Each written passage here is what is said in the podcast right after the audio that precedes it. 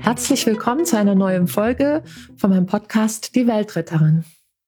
Heute fange ich etwas Neues an und zwar ist es tatsächlich keine Interviewfolge, sondern eine Folge, wo ich euch ein bisschen mit rausnehme und euch etwas erzähle und zwar über den aktuell blühenden Baum, die Rosskastanie. Viel Spaß dabei. Hallo, herzlich willkommen ja, wie ihr ähm, vielleicht hört, bin ich gerade draußen. Die Bäume rauschen hier, ähm, Vögel zwitschern und vielleicht hört ihr sogar im, Ver äh, im Hintergrund Verkehr, weiß ich nicht. Ähm, ich wollte heute ein paar Gedanken zu Kastanien mit euch teilen. Ähm, nicht zu den Früchten, sondern tatsächlich zu den Bäumen. Die blühen ja gerade. Und ich habe die früher immer für hässlich gehalten. Also ich fand Kastanienblüten nie besonders schön, weil so auf die Entfernung sind es so fleischfarbene Kerzen in den Bäumen. Fleischfarben ist jetzt nicht direkt meine Lieblingsfarbe bei Blüten. Insofern war das nie so der Brüller für mich irgendwie. Bis ich dann irgendwann mal tatsächlich genauer hingeguckt habe. Und genau das will ich, dazu will ich euch heute auch einladen. Ähm, ich bin gerade eine Straße lang gegangen, an der Kastanienbäume stehen. Und hier bei uns in Nordrhein-Westfalen sind die schon relativ weit. Das heißt, die blühen zwar noch, aber es liegen auch schon relativ viele abgeblühte Blüten auf dem Boden. Und da kann man dann ja ganz nah wirklich ran an diese kleinen Blütchen. Die sind ja nicht sehr groß. Die sind so, keine Ahnung, anderthalb Zentimeter ungefähr. Größer sind die ja nicht. Und da möchte ich euch einladen, die einfach mal wirklich aus der Nähe zu betrachten. Ähm, also auch dieser, dieser Bürgersteig, auf dem ich da lang gegangen bin, könnte man oberflächlich betrachtet sagen, der sah jetzt irgendwie dreckig aus, weil da lagen die ganzen abgefallenen Blüten drauf rum. Das könnte man jetzt irgendwie hässlich finden. Oder alternativ eben genauer hingucken und diese ganzen kleinen, ja, Wunder ähm, entdecken. Und wenn, wenn ihr da wirklich genau hinschaut, ähm, dann seht ihr, dass so eine Blüte, die wirkt nur auf die Entfernung fleischfarben. Wenn man da genauer hinguckt, ist die halt ähm, weiß, also fast weiß. Und innen drin hat sie so rot, ein ja, rosarotes Muster. Äh, manche Kastanien haben auch ein gelbes, die sehen dann ein bisschen anders aus. Und dann sieht man auch die Staubbeutel, die sich da ganz fein aus dieser Blütenmitte heraus, äh, herauswachsen. Und äh, ich habe auch ein paar Fotos gemacht, die ich ähm, euch verlinke, wo ihr gucken könnt, ähm, wie ja Kastanienblüte aus der Nähe. Und ich möchte euch wirklich herzlich einladen, selber Kastanien zu entdecken und zu gucken, wo welche wachsen, sie mal genauer anzuschauen. Vielleicht geht es euch ja wie mir, dass ihr da auch bisher eher so achtlos dran vorbeigelaufen seid oder vielleicht fandet ihr es auch schon immer toll, diese Kerzen in den Bäumen. Vielleicht habt ihr es auch schon längst entdeckt, wie das im Kleinen aussieht. Ähm, dazu möchte ich euch heute auf jeden Fall einladen. Ja, und nachher zu Hause erzähle ich euch noch ein bisschen mehr Hintergrundinfos zu Kastanien, was die alles Spannendes können, wo die herkommen, wie die leben. Bis gleich. Hallo ihr Lieben. Hier kommt Teil 2, wie versprochen, noch ein bisschen Info zur Rosskastanie. Die Rosskastanie kann man als einheimischen oder als eingewanderten, beziehungsweise nicht eingewanderten, eingeschleppten Baum betrachten, je nachdem, wie man es sehen möchte. Früher kam die Rosskastanie in Mitteleuropa ähm, von alleine vor, ist aber mit den Eiszeiten verschwunden und danach nicht wieder zurückgewandert, sondern kam dann nur noch in den Mittelgebirgen von Mazedonien, Albanien, Griechenland ähm, vor und ist dann im 16. Jahrhundert vom Menschen wieder nach Mitteleuropa zurückgebracht worden. Ähm, Zuerst tatsächlich durch die Türken, die auf ihren Kriegszügen Rosskastanien als Pferdefutter mitgeführt haben. Und dann wurde die Rosskastanie aber auch, weil sie halt ein schöner stattlicher Baum ist und der im Sommer wunderbar Schatten spendet und sich für Alleen eignet und ja, einfach auch damals schon Leute, äh, Menschen fasziniert hat, unter anderem auch der Lieblingsbaum vom Sonnenkönig war, ähm, ist die Rosskastanie dann auch einfach angepflanzt worden in Parks, in Alleen und hat sich so wieder ausgebreitet bei uns. Und ähm, sie hat in den letzten Jahren zunehmend so Probleme gekriegt. Zum einen, weil so eine Miniermotte auf dem Vormarsch ist. Ihr habt es vielleicht auch schon entdeckt.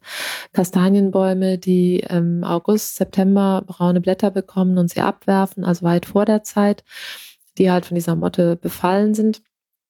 Und ähm, was Rostkastanien auch schwer vertragen, ist unsere Streusalze, die im Winter leider doch halt oft noch ausgebracht werden. Das heißt, damit haben Alleebäume vor allen Dingen eben auch zu kämpfen. Ja, wenn ähm, eine gesunde Rostkastanie, wenn ihr die habt, die spendet wunderbar Schatten. Also die hat so eines der dichtesten Blätterdächer, ist deswegen auch so als Biergartenbaum sehr beliebt. Und natürlich ihre Früchte.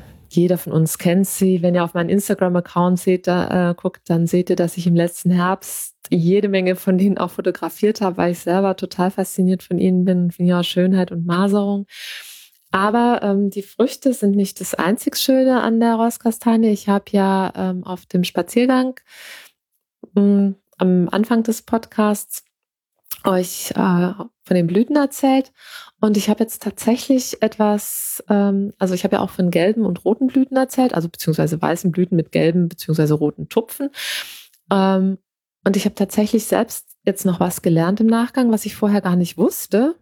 Hm? Shame on me. Und zwar sind die gelben und roten Blüten ähm, auf ein und demselben Baum in ein und demselben Blütenstand. Es sind einfach nur Blüten, die unterschiedlich alt sind. Eine Kastanienblüte fängt damit an, gelb zu sein, also weiß mit gelben, also diese Tupfen heißen Saftmale. Die weisen die Insekten darauf hin, wo es Nektar gibt. So Saftmale findet man auch bei anderen Blüten. Ähm, teilweise sehen wir die, weil eben die Blüten auch für unser Auge unterschiedlich gefärbt sind.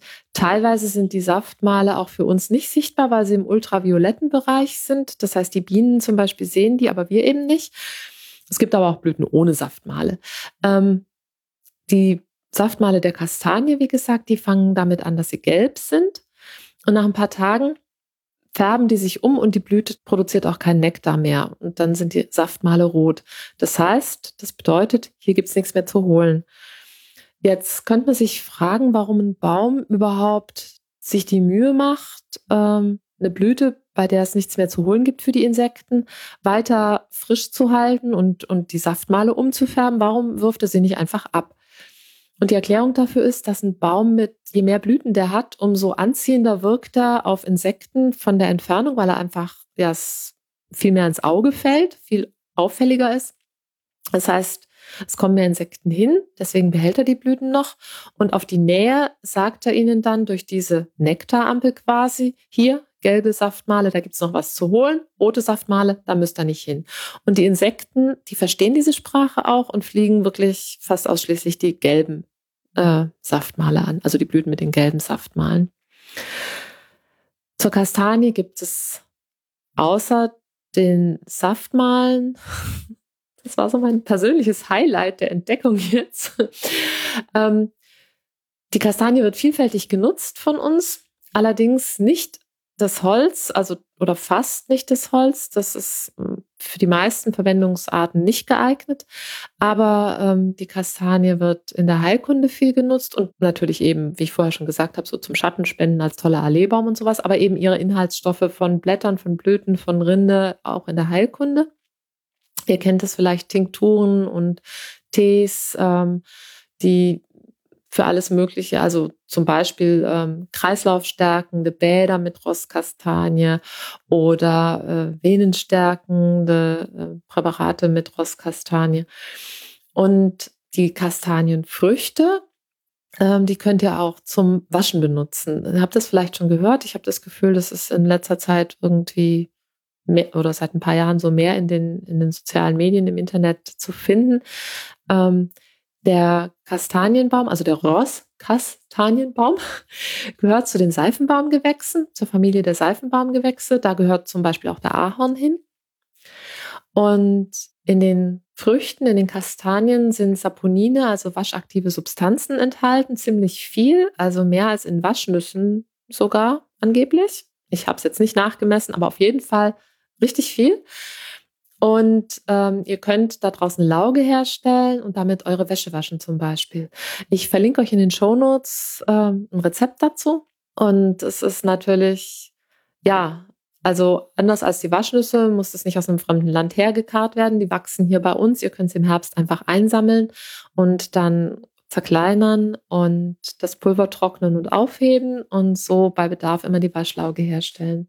Ja, was auch noch spannend ist, also obwohl die Rosskastanie und die Esskastanie im Deutschen beide Kastanie heißen, sind sie tatsächlich überhaupt nicht näher miteinander verwandt. Ich habe ja schon gesagt, die Rosskastanie gehört zu den Seifenbaumgewächsen. Ähm, die Esskastanie gehört zu den Buchengewächsen, also zu einer ganz anderen Familie.